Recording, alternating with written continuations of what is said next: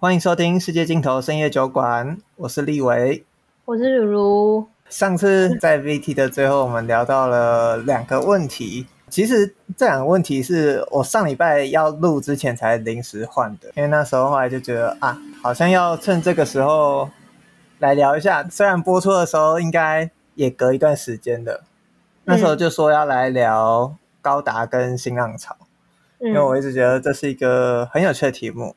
那我们今天呢，会有两个发想问题。那第一个问题，我上礼拜讲的是我在看有一个影评人叫魏西地，那他有一个专栏，在一个叫迷影的网站上面。他那一个专栏，他是三百六十五天，每天介绍一部电影，就非常厉害。他那时候就连载了三百六十五天，在第八十九天的时候，那一篇的标题叫《电影比生命更美好》，他就讲了。法国新浪潮的电影《罗拉》是雅克大帝执导的。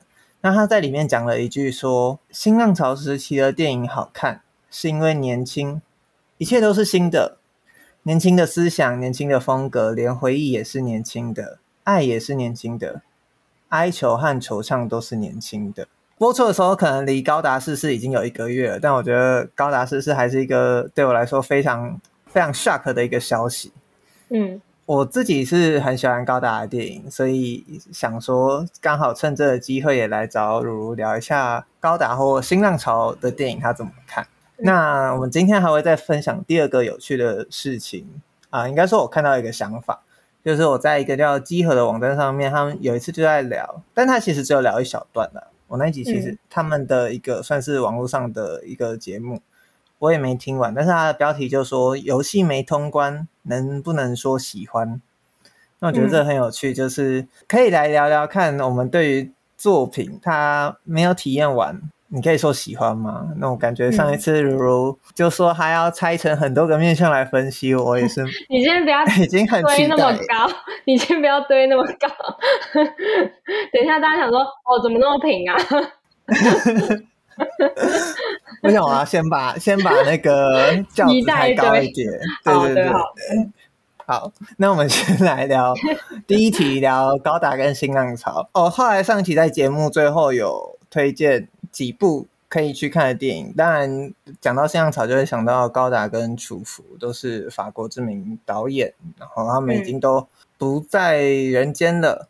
嗯、那我很好奇，如如后来去选的哪些电影来看？好，我先说我对新浪潮认识真的很浅，我总共就看了三部。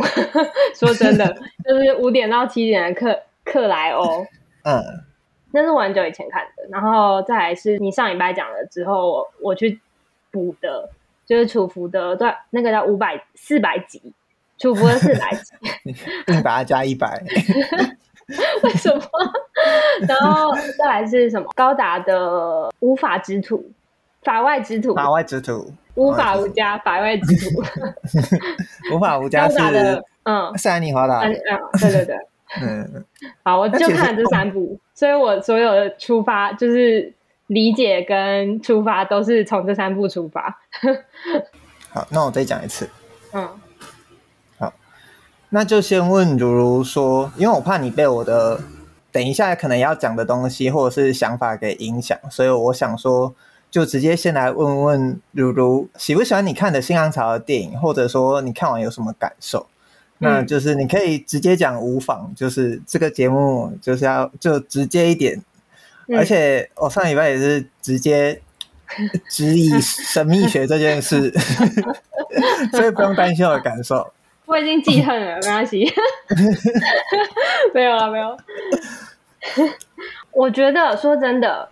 三部不够，就我看不透，我还看不透新浪潮这个东西，就我还没有找到一个对他认识。然后喜不喜欢这件事情，我很喜欢五点到七点的克莱欧，我觉得我那时候看完就觉得很好看，我到现在还记得。可是这三部里面，对，可是就是就接下来看的四百集跟法外之徒来说，我都没有到特别喜欢。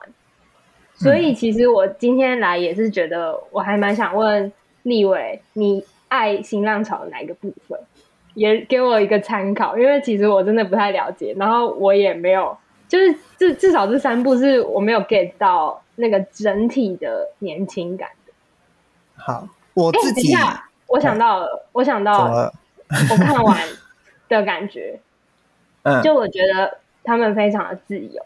哦，我有看出自由感，可能是因为那时候电影还不算是现在这个现在这个样子，所以或是就可能还没有这么成熟，所以他们那时候做的很多尝试都很奇幻，很神奇。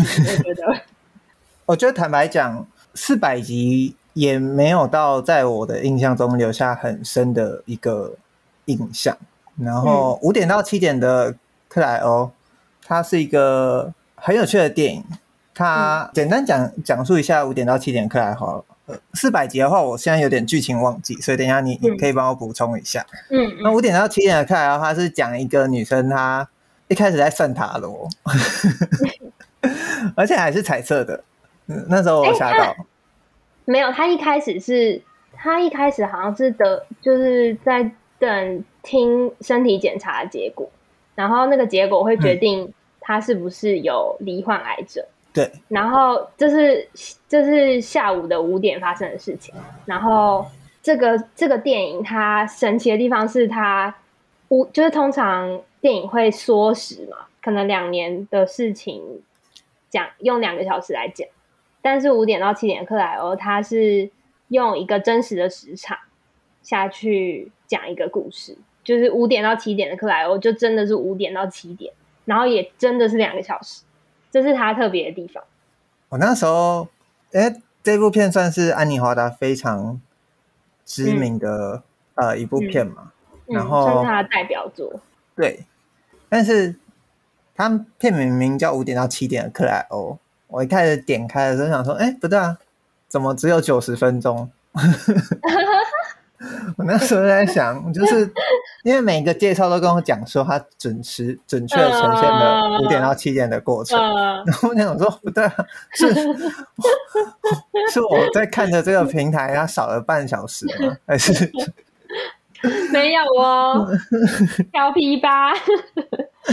对。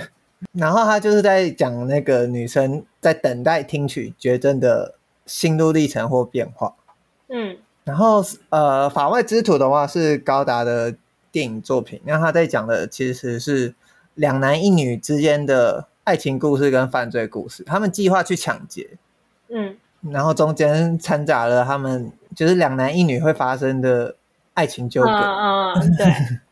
四百集是四百集是楚服的电影，然后。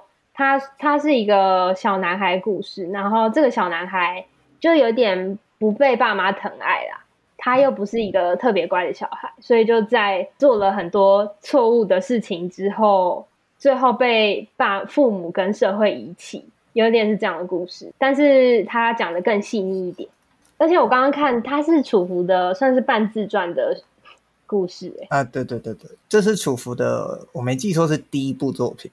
哦，那很强哎！第一部长片吧，我记得，嗯、我记得。哦，真的是他的首部长片哎，嗯、而且还拿到了坎城的最佳导演 导演奖、最佳导演奖。你刚刚说一个很自由的关键，就是其实你的想法在他们拍片的那时候也是也是想着说那时候的电影太迂腐，或者是太陈旧，哦、所以他、嗯、他们就用了后来。这些被后人称为新浪潮式的特色，比方说跳接，嗯、比方说定格，嗯，然后比方说跟观众对话，嗯，或者是不按牌理出牌的一些方式来来讲述故事，或者不讲述故事，嗯，我觉得还有一个整个新浪潮的作品，我最喜欢的就是一种感受，嗯，享受那一种你真实的一个感受。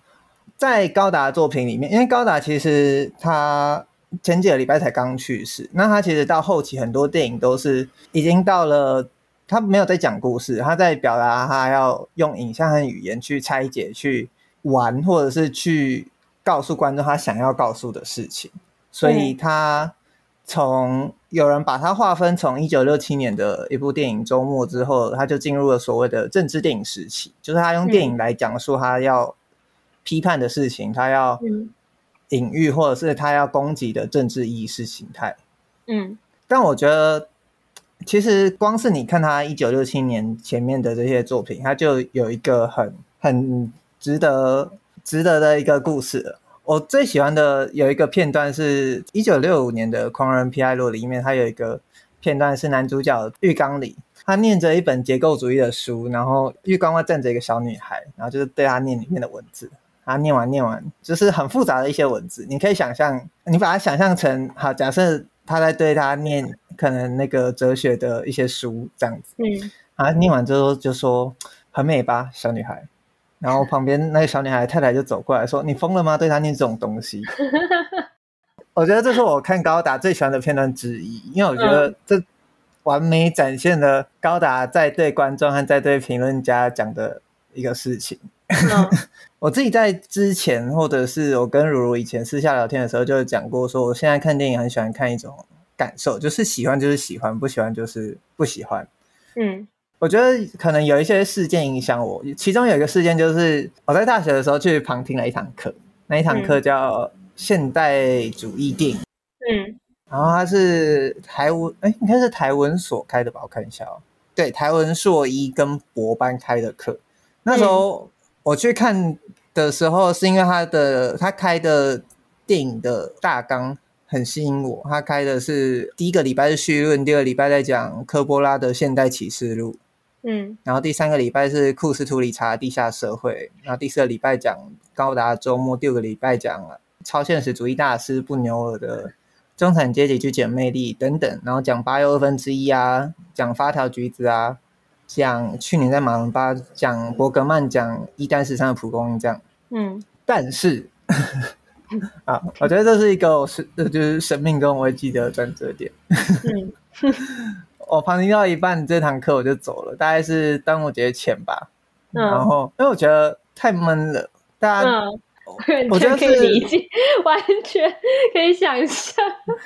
硕班跟博班，我现在可以念给你听。我不太确定这是不是当年的大纲，但是就是跟我那时候应该没差多少。比方说，呃，他讲《现代启示录》科波拉，你知道这部电影吧？就是科波拉在讲越战的电影。嗯，那他后面就附了一个一篇文章，是李政治《战争与人性的困斯谈科波拉的现代启示录》。嗯，然后如果是八又二分之一的话，他那一周就放了完全解构费里尼及其八又二分之一。发条橘子的话，他就放说发条城中音乐与暴力犯罪的关系及启示。如果是伯格曼的话，他他。文章就是《生命的卫士与存在的真相》，天，瑞典导演伯格曼的作品主题探究。然后那时候心里就想，就是我就听到，然后他又是那种要，因为他是硕博班，所以就人很少，嗯、就挤在一个小空间，嗯，就是会需要每一个人都发表出来，发呃就发表意见。我还记得应该就是前几堂课吧，应该是讲到周末那堂课，嗯、因为那时候我就很爱高达，然后那时候我也非常记得。狂人皮埃罗的这个片段，嗯，那时候在听硕博班的人在讲这些东西的时候，就完全觉得说，你疯了吗？对大家讲这些干嘛？就完全是为什么？他们说了什么？好，我觉得应该可以这样出发。嗯，高达在拍电影，或者是甚至拍到后期，嗯，他自己也拒绝被解释。嗯嗯，他在周末那篇电影，他不止，他不是说。作者已死，随便你们解释。他是说不准解释我的电影，还是还是哪一种？他就是不，他不认同你的解释。他很后期的时候，他在应该是影像之书的时候，他影像之书或他的前一部作品的时候，他直接在呃电影的结尾打上拒绝评论。然后，哦、但如果是一九六七年的周末，就是他，你可以说他的最后一部故事片，嗯，他也在电影的最后打上。结束，fin 就是法语的结束。嗯、然后他在结束之后又跑出一个 cinema，呃，如果你要把它分成中文的话，就变成剧中，电影结束。嗯，嗯。就它其实是两个意思。所以很多人会说，那个电影结束其实就是高达在讲说，好了，叙事的电影，对，嗯、这个我，我已经不要在电影这种对这种东西上再去琢磨，嗯、所以大家才会说之后他在拍政治电影。嗯，所以那时候我觉得还是就是有一种，你可以完全可以理解高达在里面隐喻啊，大量运用，但我觉得你越用那些解释，越陷入你要被他批判的那个对象。嗯嗯，对，在法外之徒中，我觉得很有趣的。因为你看过《法外之徒》嘛，所以我们可以来以这个当例子。嗯《法外之徒》里面有一个哦，它里面有很多幕后来被影史各种致敬的地方。那它里面其中有一幕是沉默的一分钟。哦，对，你记得吧？我记得，幽默。嗯，他就是两男一女的主角们，他们在咖啡店，他们不知道做什么。他说：“不然我们就来沉默一分钟吧。”他说：“沉默一分钟，有时也很久，就像一辈子一样。”对，就像一辈子一样。嗯我们哦，我刚刚想，我们来试试看好了。你不要看时间哦，我们现在沉默一分钟。你看，你我看时间，然后你对你不要看时间，你开口打断我的时候，我再告诉你到底时机过了多久。OK，好，那我们开始哦，观众观众，请就是容忍我，对，请容忍我们一下。你等一下的那个耳机或者是音响里面，对，会静默一分钟啊，计时开始。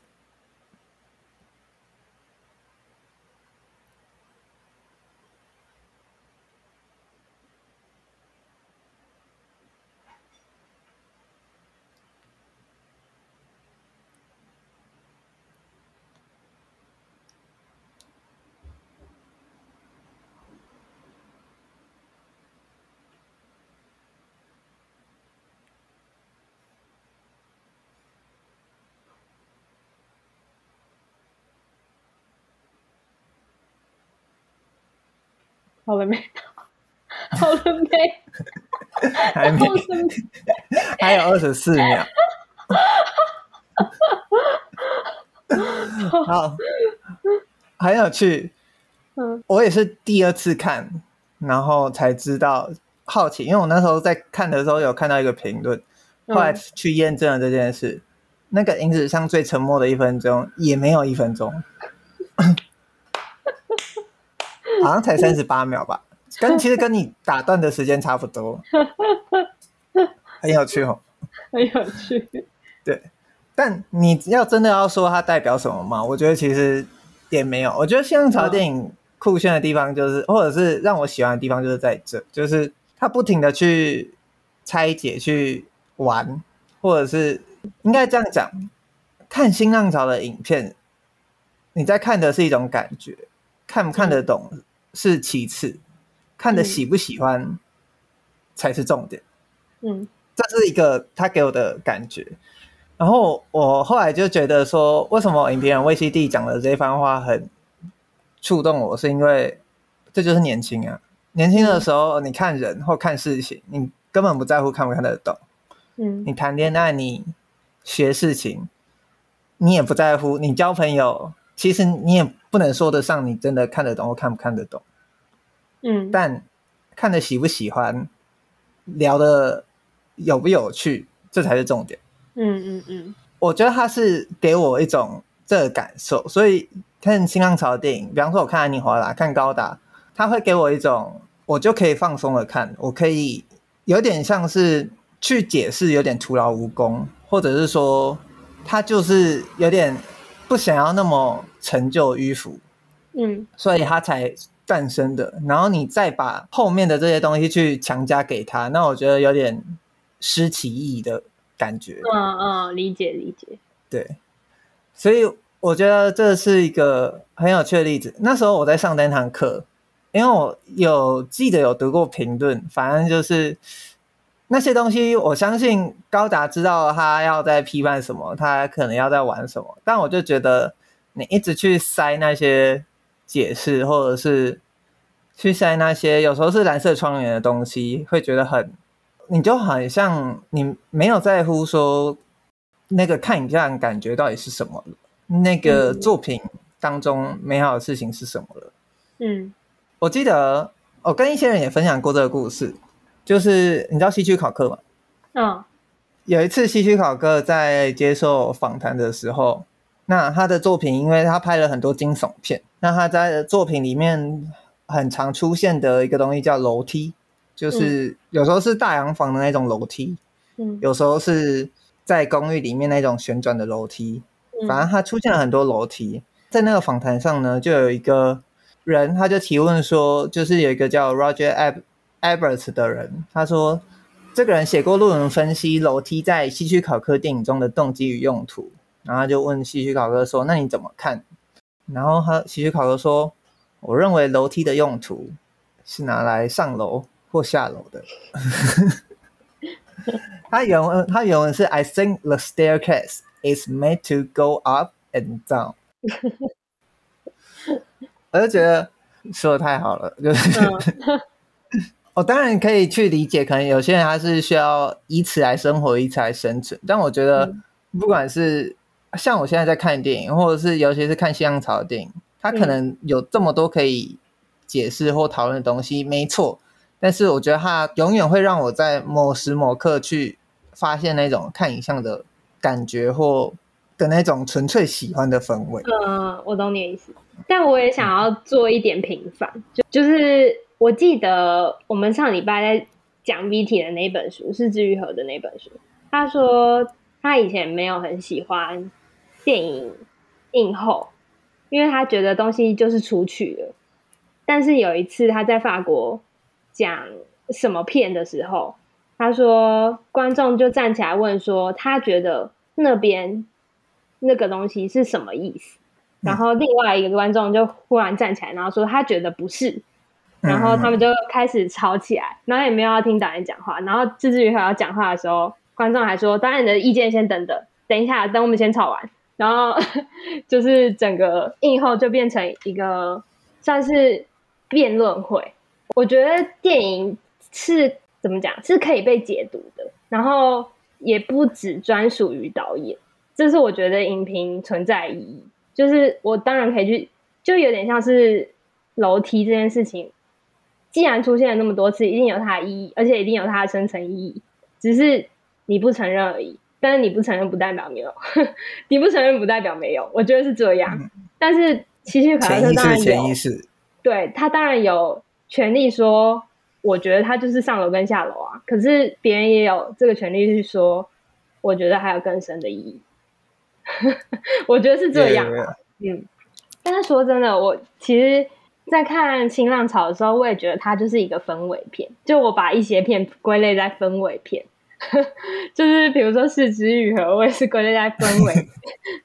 啊，然后还有那个八月三十一，我也是归类在氛围。嗯、你刚提到那件事，我就觉得很有趣，因为我再去看高达自己某一次的演讲，嗯，他说他在拍《断了气》里面，精疲力竭是他的另外一个翻译。就算你没听过这部片，也听过他的跳接这个手法 （jump cut）。嗯嗯，那它的跳接不同于那二零零一太空漫游的那种，就是骨头接到太空船的跳接，它是在同一个地方、同一个地点、同一个人事物，就把它直接跳过了中间的东西。嗯，那他就说，他那时候拍的时候有一个问题，因为每个新人的处女作都很冗长，嗯，然后所以都会把很多东西塞进第一部作品里，所以他当时候第一次拍《精疲力竭》的时候，他拍了快两个半小时。他说这个长度行不通的，嗯、因为合约上有写说，就是不能超过一个半小时。嗯，所以他说，我至今还记得非常清楚，我们当时候是如何发明出这项有名的蒙太奇，就是跳接的剪辑。嗯，然后他们先收集了所有镜头，保留着一定的节奏。嗯，他说，比如说有一个就是两个人在车内的场景，他们剪的时候就是。先拍其中一个敌人镜头，再拍另外一个人镜头，然后先把它弄在一起。然后他们剪到这边的时候，就是想法是，与其这样子剪来剪去变成两个短的镜头，不如完全消去其中一边的镜头，然后只保留另外一个，嗯，只在前面跟后面把它衔接起来。然后呢，中间剪掉的方法，他说我和剪接师就用掷硬币的方法来决定该剪的部分。掷硬币的结果是女主角的镜头被保留下来，这就是那个后世的故事。对，后世震惊的跳街背后的故事。其实新浪潮是由于当时的器材限制，或者是他们没办法搭景，所以只好在路上拍。嗯，然后又因为法国那时候很多地方是禁止拍摄的，在街道上。嗯，然后他们就偷偷拍，所以把摄影机拍在很奇怪的地方。嗯，那他们剪的时候，对对对，那他们剪的时候又觉得太长了，所以只好这样剪。他说这样剪一剪就会发现一种节奏性，那他就出现的，嗯、就这样，然后就觉得很有趣。就是我非常可以理解，就是影评他有他的目的，他有他的用意，他、嗯、有他的喜好，还、嗯、有他的热情。嗯，但我也觉得，当我在看新浪潮的影片，或者是像我这礼拜又回去重看楚服的《夏日之恋》跟《法外之徒》的时候，嗯、我就觉得啊，那些我当时候就记得片段，到现在看还是依然很新鲜。嗯，它也没有因为时间的流逝，然后就变得好像变得很旧，或者是变得很不习惯这样子。嗯，我觉得它就是那种，它有一种印象，就是。那种年轻给我的感觉，那个东西的，就像我刚刚讲的，我看的喜不喜欢才是我热情的所在，那我的感性所在。嗯，对，所以我绝对欢迎，就是所有人，但我不相，我不相信有人的那个腹内的墨水可能会比高达还多啦，因为有，我记得我看过有人去分析一下，就是也是可能周末一九六七年前后的作品。那发现就是到处都在引用诗句啊，就是有点类似，他可能到处都在隐喻。嗯，当然你可以就是把它当做你的学士呃硕士论文或者是博士论文都没有问题，你完全有东西写写好写满也写不完。嗯嗯，对。但我还是很钦佩的是，他直到晚年都还在尝试对于影像，他在。有某一篇演讲，他就说他就是故意要拍一些不受欢迎的事物，嗯，就是喜欢矛盾的一些天性，他故意要这么做，嗯、就是要叫大家提出一些无法回答的问题。嗯，还是蛮浪漫的啊，他这个人，只是也感觉很烦而已。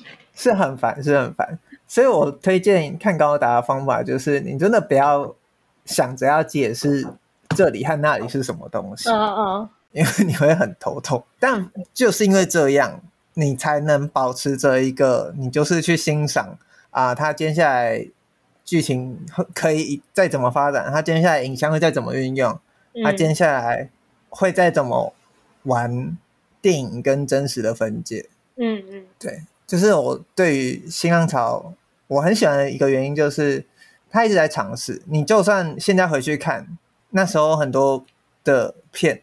他还是给你一个尝试的感觉，嗯、那这个尝试是，就像我之前说的，我希望可以一直保持学习，一直吸收或一直尝试的那种心态，是很有趣的，很好玩的。嗯，然后真的不会给你太多负担的。对，嗯、对，看看作品应该是要自由的，是要开心的。对我来说，对，啊、对现在的我来说，嗯，是好，所以这也是我们的第二题。好。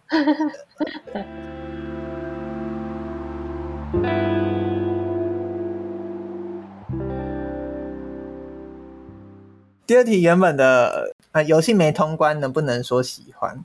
嗯，但我觉得让我想到的是，我们在看作品或体验作品的时候，有一定正确的体验方式或观赏方式嘛？那我没有没有做到的时候，能不能说喜欢？那、嗯、我觉得这个问题，等我一下哦。我觉得可以给观众或者给如如一些我以前想过的讨论。嗯，然后你先不用回答，但就是你先想想看这些问题。嗯、如果我用一个不太好耳机，或者我去演唱会，我听不到这个乐团的贝斯手的声音，我可以说我喜欢这首歌吗？嗯嗯。嗯，如果我在电影的途中曾经去上了一个厕所，错过了某个片段，我还可以说我喜欢这部电影吗？如果我在看推理小说之前就先爆雷，就就先被爆雷了，我还可以说我喜欢这部小说吗？嗯，我听不懂歌词的音乐，我也可以说喜欢吗？嗯，好，这是大家可以思考看看，你有没有在生活中有这样的情境？嗯，所以我那时候听到如如说，就是他要分作品的种类去讨论这个问题的时候，我就很很期待，因为对我来说，我是那种不要再不要再追了，好，粉丝不要骂我。对，没有，因为我是那一种看作品，就是保持着自由。因为你既没办法控制观众怎么看你的作品，你也没办法，你可以去设想，但你真的没办法控制大家怎么去接收你的作品。嗯嗯，所以我才会有像刚刚那个结论，就是你看作品的时候，你保有一个自由的心，自由的方式去看。嗯，对。那这些问题你要回答看看吗？还是你就想要先从不同作品？我觉得大方向来说。我觉得大方向来说，就是你那些问题的正确答案是可以，就是大方向来说，你怎么你很敢呢、欸？你要你讲一个正确答案，对啊，我不敢说出什么东西有正确答案。正确答案就是可以，可是我自己有一些自己的见解，然后有一些是不行。我自己个人的，我自己个人的答案是不行。但是我先我先讲一个，我之前在跟。我之前不是有做壁纸嘛，就也算是拍了两部短片，然后就也当过创作者这样。然后我们那时候我已经毕业很算是蛮蛮久了，我就在跟我一个也是就是我一个朋友，然后他也是当导演，然后我们就在聊说，就是就毕制或是放映自己作品的时候都会很害怕。嗯，我那时候已经有一点。反正我那时候说了一句话，我到现在还记得。虽然是我自己讲的，但是我觉得那个还蛮代表我现在的心情的。就是要出现没有，我就说 你不要那，你你是故意的？我那时候就说，他就说他觉得好可怕哦，就是自己的作品被这样放上大荧幕去解读。因为我们都知道，其实一部片或是一篇小说，你只要是从你自己自身。真心产出的东西都会很赤裸，嗯，然后他那时候就说他觉得这样好可怕哦。我们那时候好像是在讲别人的作品，然后就说我觉得好像没有那么好，没有那么有，有一些地方不太 OK。嗯，然后他说他觉得就是这种评论别人作品的时刻很让人害怕。我我可以理解，嗯，首先是我可以理解他觉得让人害怕的点，因为我也觉得很害怕。就如果讨论的东西是我的东西，我也我也会觉得超害怕。可是我那时候说，该评论的时候就评论啊，自己的东西出来也让别人评论。这我这我觉得这件事情是很健康的。我觉得这句话还蛮可以回答你的问题，就是东西出来就不是你的了。什么游戏啊，什么书啊，就是东西出来，就是别人不管怎么样都可以评论。他没有什么看不看完，什么音质好不好，那个没有，那个那个就。什么都没 没没话好说，你就是已经把它丢出去，那就是你放出来的屎。别人要怎么评价，就是好，这是正确答案。这是怎么讲？事不关己的时候。哦、我不是我不是说怎么讲，我不知道怎么讲这个正确，但是这个正确不是说它是真理，就只是说它很简略的大而化之的说。这个正确就是在说，它是一个好听的大道理，嗯、不是 真的。就是如果接下来我又拍了一部短片，然后它又要被公播，我还是会怕死，我还是会觉得天哪，大家不要再评论了，我好害怕哦，我不要停。但是以现实状况来说，别人就是可以评论，然后。不论他有没有看完，就算他看到中间，然后觉得干烂死了，但是好看在后面，他还是可以评论说就是烂死了。而且我记得你这个题目出来的那个 podcast，我其实有听到那一段，然后我记得他的回答很好笑。他说就是那个那个有一个主持人就问另外一个主主持人说，所以游戏没玩完可以说喜欢吗？然后那个人就说能啊。你付钱了吗？买了、啊，买了。因为这是一个中国的 podcast。嗯，嗯我觉得还，我觉得还蛮好笑的。然后也买买买了，怎么不能说喜欢？买了怎么买了怎么不能评价呢？我觉得还蛮好笑的。然后我之前不是说要用不同的呃题材种类？对对对，哦、就其实我自己的。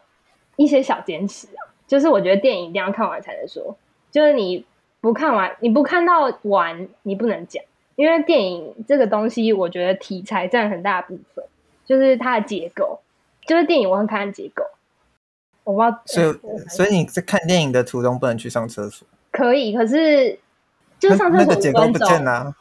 五分钟，如果你去你推理小说的五分钟啊，推理电影的五分钟在讲凶手，那不行。哎、欸，可是我觉得也 不这个就不行。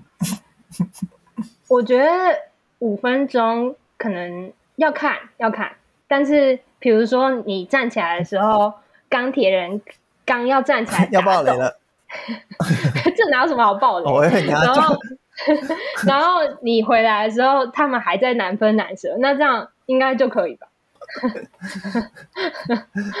可是你好像没有，在你还没看之前，你怎么你怎么知道可以？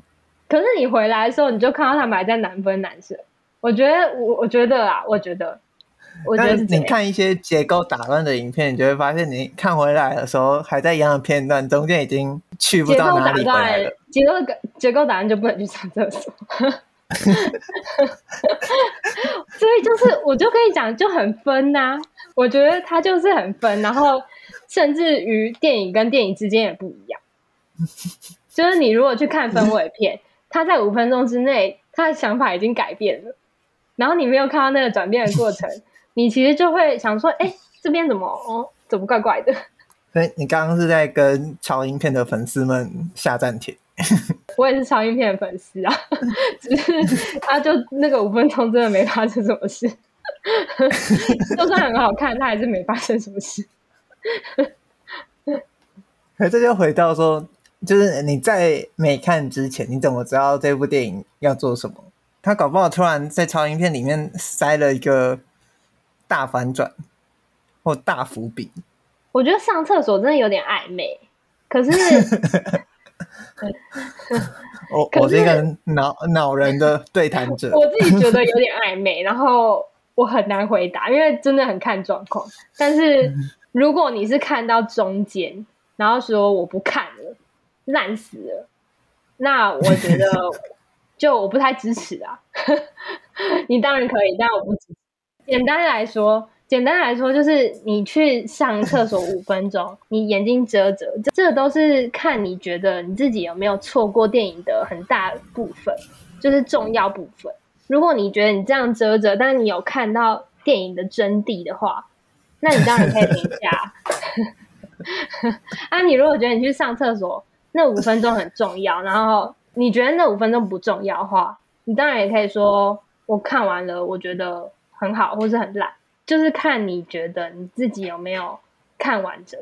嗯，我自己觉得啊。啊，我觉得我们我在我在问太多，就这个。电影这一类会讨论不完，那那其他作品呢？电影就是啊，书。等一下，你那时候是说推理小说？没看、呃、电影啊，游戏、电视剧、书、小说、散文、诗，你要再细分也可以啊。雕塑、戏剧、舞台剧、相声。雕塑要怎么不看完？请告诉我。你只看 正面啊，没有看背面。背面被遮起来了。好好笑。画作也可以啊，蒙娜丽莎，你隔你在罗浮宫隔那么远，我觉得很，看得到，看得到笑的笑。以我比较熟悉的东西来说，小说你看到一半，你就可以评价，你就可以说，怎怎么 翻转如此之大，我还有点跟不上来。就是我其实有在翻翻一些中国的网文，然后其实我。通常看第一页我就知道我会不会喜欢，我会不会喜欢，不是好好或懒，是我会不会喜欢。然后百分之九十九不会错，当然有一趴的那个失误率，可是百分之九十九不会错。所以我通常就是我会看到我受不了为止，就有一些真的太踩你的雷点了，你就会中途然后就说我不行了，我要转身就走。所以我觉得。好啦，你这样说，所有 所有东西都一样。天哪，我们这要怎么填呢？没关系，有一次我就是在跟我们共同的朋友吵，嗯、因为我之前有跟我们的一些朋友吵过，因为有一阵子 Netflix 上架你可以调倍数的选项，你知道吗？哦，拒绝，对，大拒绝。我是会用的人。我也，我也，我也有朋友会用，但我我真的不能接受。因为我自己看 YouTube 就会用了。嗯，你等一下也可以分分享一下 YouTube 的影片，你是看十秒钟就可以评断，还是你要看完？如果这部电影放在 YouTube 上呢？还要以 YouTube 当做首发？嗯、对，因为我看 YouTube 本来就用倍数，我听 Podcast 也也会用。就是我觉得在我能吸收理解的情况下，调整倍数不会影响到太你的观感。嗯，对。然后就跟他吵，因为他们他们就说，你身为一个读传播学院出来的人，你竟然使用这个功能。当然，我踩的论点就是我跟你讲的，就刚刚那些。嗯、对，嗯、我不我没有认为某一个作品一定有正确的观赏之道。嗯，你可以说它有一个作者。设想们的观赏的方式，但我觉得你没办法掌控啊。他可能设想你要在五点一环绕音响的大声道。嗯嗯，对。我那时候还举了一些故事是，比方说，呃，有声电影跟无声电影，嗯，这也是一个大转变呢、啊。卓别林也曾抗拒有声电影的出现。嗯，我觉得对我来说，科技会一直。你觉得二倍速是新的有声电影吗？你是这样子谈你的论点？我的意思是说，科技会一直跑，嗯，就是一定会有新的科技出现，嗯，那艺术创作者就是要去适应或者去调整。你有你的坚持也可以，但你就是你一定会去找到一个，或者说社会或文化会去找到一个跟科技调和的模式。三 D 电影在一九五六零年代就出来了，嗯，但是到现在它也没有。真的很普及啊！嗯 嗯，对。然后电视电视也是啊。你在电视上看电影，你可以说你真的看的电影吗？嗯。你知道那时候电视刚出来的时候，你知道有一部片叫《阿拉伯劳伦斯》？不知道。那它是一部用当时最先进的科技，就用了超宽荧幕去拍的。嗯。就它超，你可以说超扁，因为就是它的比例拉很长、很宽这样子。那它其实就是要反制，我没记错的话，如果我记错了，请观众帮我补正。我记得那时候它其实有点想要反制电视的出现，因为你这个这么大的东西，你拿去电视上看，你就会被电视四比三的比例缩的很小很小。嗯，对，所以它就是一个告诉你，我在电影院才可以看到最适合我的方式的一个反制。嗯嗯嗯，手机也是啊。你在手机上看以前的旧电影，你完全不是在以前的人所设想的环境出现的。啊、呃，当然他们也有提出他们的就是反驳说法。他说，电影的一秒钟跟零点五秒是完全不一样的意思，所以他觉得两倍速是在根本上破坏这个东西的概念。哦嗯、那时候我觉得是音乐的例子啊，我就说，如果我听不到贝斯声。所以这部作品，这个音乐，我其实完全听不到它的本质嘛。嗯，对啊。可是我觉得这个你们的两个论点是不相冲突的啊，就跟就跟我刚刚说的，跟你刚刚说的是一样的道理。就是你是从一个乐听的人的角度来评评价这个作品，那你当然是觉得我不管是两倍速，然后我不管用多烂的耳机听。不管怎么样，我都已经接收到了这个作作品的某一个部分，我当然可以评价。可是，我觉得他们站的角度是以一个从作者的角度出发，我就做了这么多东西，你如果不全盘接收的话，你真的可以毫不怀疑的评价我的作品吗？有点类似这种概念。可是，作为我我自己，我所以，我刚才说正确答案是什么？然后我自己有自己的意见，因为正确答案就是不管怎么样，你都可以，你都可以说啊，两倍速 OK，然后什么的。可是以我自己的乐听习惯，我自己的经验，两倍速跟一倍速的观感是完全不一样，所以我才会说我不喜欢两倍速。然后我看到别人播两倍速，我其实也会补约，但是我当然也不会去说，哎、欸，你不可以放两倍速哦，因为这就是他的选择啊啊这。这个这个是他的选择，他的自由，理论上完全可以做到，因为他就出现了这个功能嘛。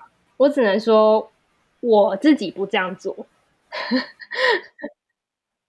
但是但这也没有什么高尚的点啦。我我刚刚讲的太高尚了，我就是我不会。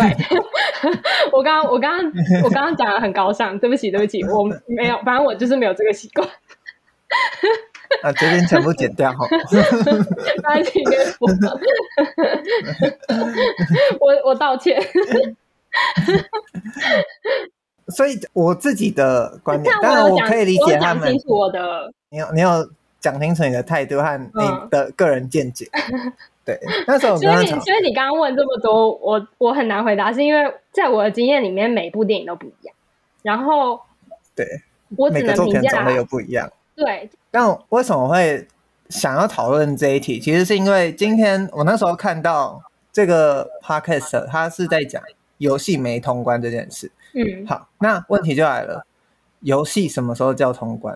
嗯，对啊，对啊，在在大部分的游戏说，就算你达到了全白金百分之百，嗯，你到了这一步，你才能说你通关了吗？那其实，在世界上应该百分之九十九玩家都没有通关过游戏。对啊，对啊，而且你刚刚讲游戏，比如说《巫师三》，我玩到一半，我就觉得还不错，但是玩到结尾。我会更笃定。还有另外一种例子，你你有看过那个吗？那叫什么？在路上？呃，在路上吗？On my, um, in my car，在车上的靠要 在路上傻笑。在车上，你有看过？没有看过《偶然与》。在车上，就是我觉得到某一幕之前，我都觉得完美，我都觉得赞。我都觉得浓鲜合度赞，超好看。但是，但是，但是到了某一幕之后，我就觉得 shit，你烂死了。然后，所以你最后给这部作品的评价是？我觉得可以一看，但是我还是我对他的评价没有很高。因为那一幕的出现，是不是？那一幕后面如雪崩似的滑落，我只能这样说。而且，因为一部电影的结构很重要，就是他提出了什么问题，他怎么呃呈现这个问题，他怎么解决这个问题，然后他怎么哭成这个结局，其实代表的是导演对于整个问题的一个概念，不只是情节而已，就是不只是情节，是导演。在表达的东西，就连结构都是，所以我自己对电影是好，对不起，我对电电影就是有洁癖，对不起。但是我觉得电影就是你要看结构，你真的要看结构，因为比如说那一幕之前，我也不知道，我也不是觉得他会大崩盘。你你对电影有比较严格的要求，就对。嗯，对我。现在讲完，我才发现，我现在说，我今天帮你帮你厘清了，呃，对你对作品的看法。对，对，对，我觉得反过来问一个问题好了，嗯、我自己我可以很明确的告诉你，有一些电影我看到睡着，我还是会说我喜欢这部电影。那你会觉得我好？比方说《费里尼的八又二分之一》，嗯，我昨天看到睡着，但我醒来的时候刚好好像在做结。但他结尾的片段，嗯、我不知道你有没有看过。但他结尾的片段真的是太美了，然后他可以跟我前面的片段做呼应。我就想说，这部电影真好看，我太喜欢了。嗯嗯嗯、那在这个情况下，我做出我喜欢的评论，你也会跟我讲说 “shut up”？没有啊，不会，我就不会这样讲啊，我就不会这样讲。我只，我觉得我如果是我。看到一半睡着，然后看到结尾的话，我只能说我的选择，我不能评价你的选择。但是我如果看到一半睡着，然后我又我看到结尾觉得很美的话，我会去补完中间。就我害怕我错过了什么。可是因为电影是一个，它就是明确的两个小时，你就是你再多你再长就会花两个小时。可是也是有很几好几部曲的电影啊。那你知道整 整个就是《星际大战》九部曲都看完才评价《星际大战》？我觉得是看完一部就可以了。你问我的话，我当然我踩的太多，我刚刚不是讲完了吗？你问我的话，我当然说不不用啊。我那时候就觉得七在翻拍四啊，八在翻拍五啊。然后酒我们 酒我被身边的人强力劝退，说不要去看，不要去看，不要去看。然后我就说好，那我不要去看。啊，不要讲电影好了，因为你刚刚一讲电影，然后在那边讲两个小时的时候，我就想说，那如果安迪沃荷拍过一部电影叫《帝国大厦》，它片长有八小时，他就在拍帝国大厦的光影变化。这就是氛围片啦，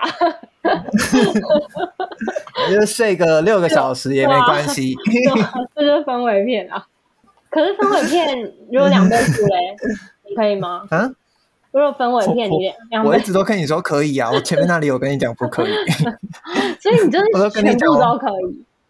但是你的全部都可以的范围很很广，你自己没有自己的坚持。就是你对于乐听这件事情，你你很 open 这样。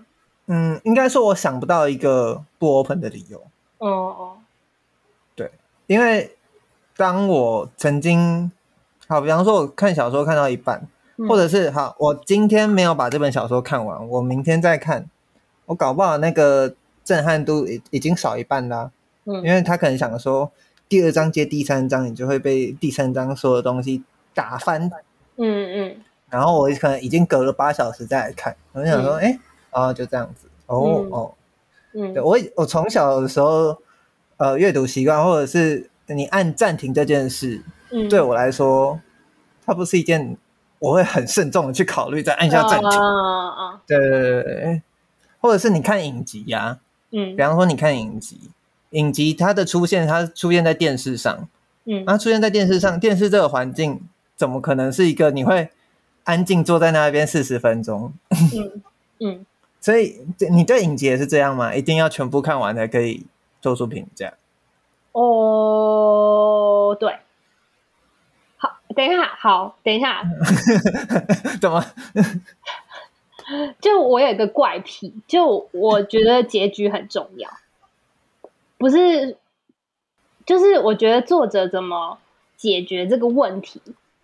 很重要，所以我会嗯，凭借着他怎么发展结局来评价这部片的好坏，或是这个这部剧的好坏，或是这一本小说的好坏。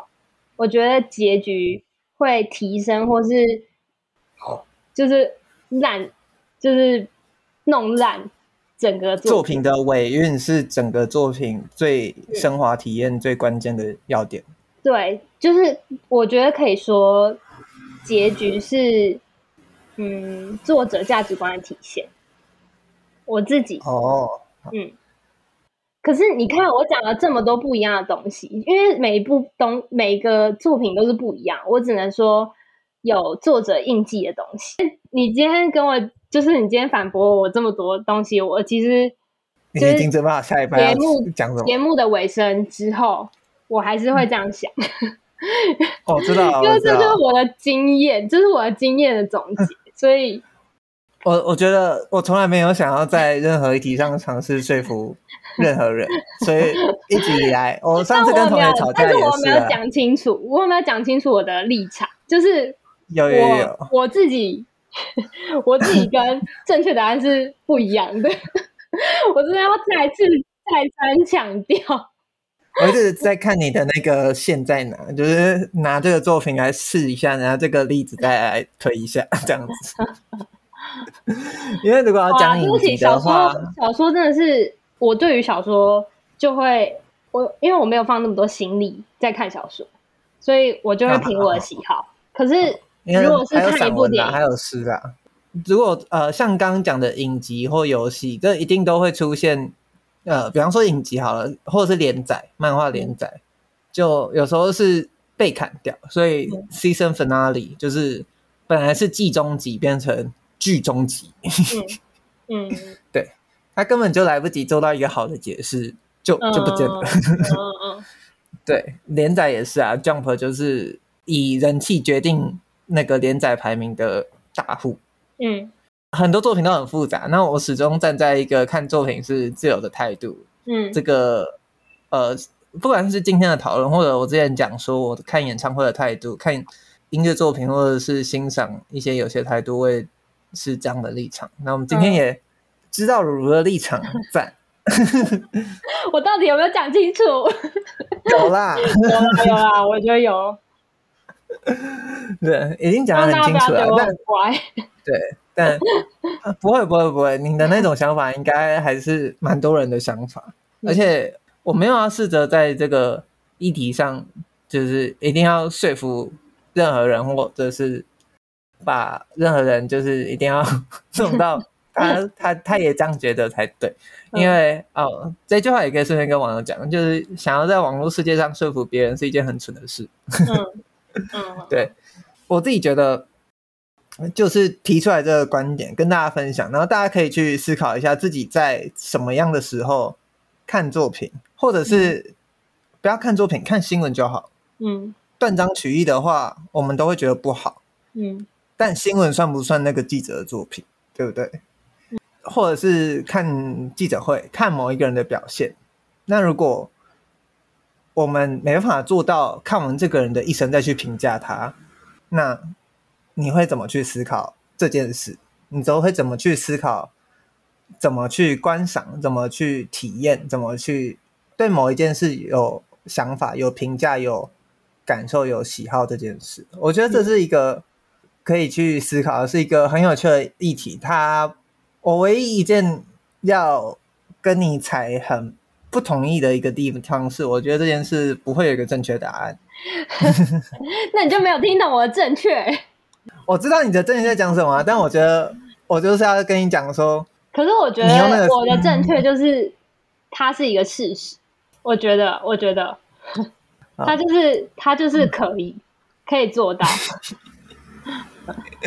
不是一个价值观上面的对啊。好，我我反驳完毕。我们是是不是今天一直吵架？不会，我觉得很有趣。对，反正就是我觉得科技一定会一直变化，那它有一天也会出现我们想象不到的时刻。嗯，当插画比赛的首奖都可以颁给 AI 画出来的作品的时候，大家可以再去思考一下，我们怎么看待作品，怎么对待科技的进步。怎么去思考跟作品的相处与文化？嗯，那这样不然吵太久。但我最后还是蛮想补充，就是好好好，不剪不剪，就是 Alan 说的话，就我觉得就是可以继续在你后面那个进阶巨人 Alan。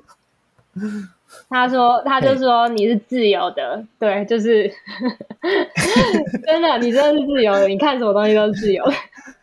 你怎么一脸心累的讲出这句话？因为我真的很累。好，那今天的分享就到这边，换如如分享。超太累，我好累。好好，我今天我今天好，反正就是你知道的。的城吗？就是一个他在 Instagram 上面最近很红哦，他的 Hashtag 是那些无聊的日常都都是活下去的理由。他前几天开了问答，那个就是有人就问他说，今年刚上大一，他说就是那个人今年刚上大一，他说想请问会给大学生或是当年的自己什么建议呢？然后他回答说，选难走的路。然后在听到别人说前面没路的时候，或是回头的人很多的时候，继续往前。他说，通常那会是一条上坡的路，我们常常以为看不到尽头，实际上只是还没有高到能够看清楚的程度。只要往前就可以看到更远的风景。巴拉巴拉巴拉，因为你一直在往更高的方向走去，类似这样的话。然后我想要问立伟，对于这个建议有什么想法？就你对于选难走的路这件事情有没有什么看法？然后你有没有一些你对于当年自己的建议？这是第一个，因为我看到的时候，我是还蛮有，就是我其实是想了很久，因为我当下没有想很多，我是回去还一直想到，我才想要来跟你讨论。然后我们下礼拜来聊聊看。好，这是第一个，就是针对他讲的。选难走的路，跟对你自己给过去的建议，对，给过去的建议，然后再来是，就上礼拜周末我去看了《花样年华》，王王家卫的《花样年华》。对对对，我真的是不夸张的说，我就是心碎到爆炸走出来，我真的难过了两天。就我看完之后，那个尾韵一直影响我的情绪。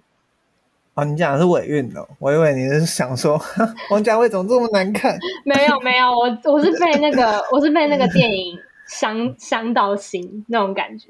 我想问，就是然后我就去看了很多关于就是那个时代的访谈，然后就是有一个访谈是主持人就问梁朝伟说，如果可以回到人生的某个时期，他想要回到什么时候？他就沉默了。可能五六秒吧，然后就摸摸摸摸脖子啊，然后就是神态没有很安然，他就摸了一下，然后想了一下，他就说应该是花样年华那个时候。他他后来有解释说，他觉得是因为那时候体态是就是体态是最好的，体力也很好，然后那时候刚好也是他的事业高峰期。他后来有这样解释，但是我其实那时候看到是感触良多啦。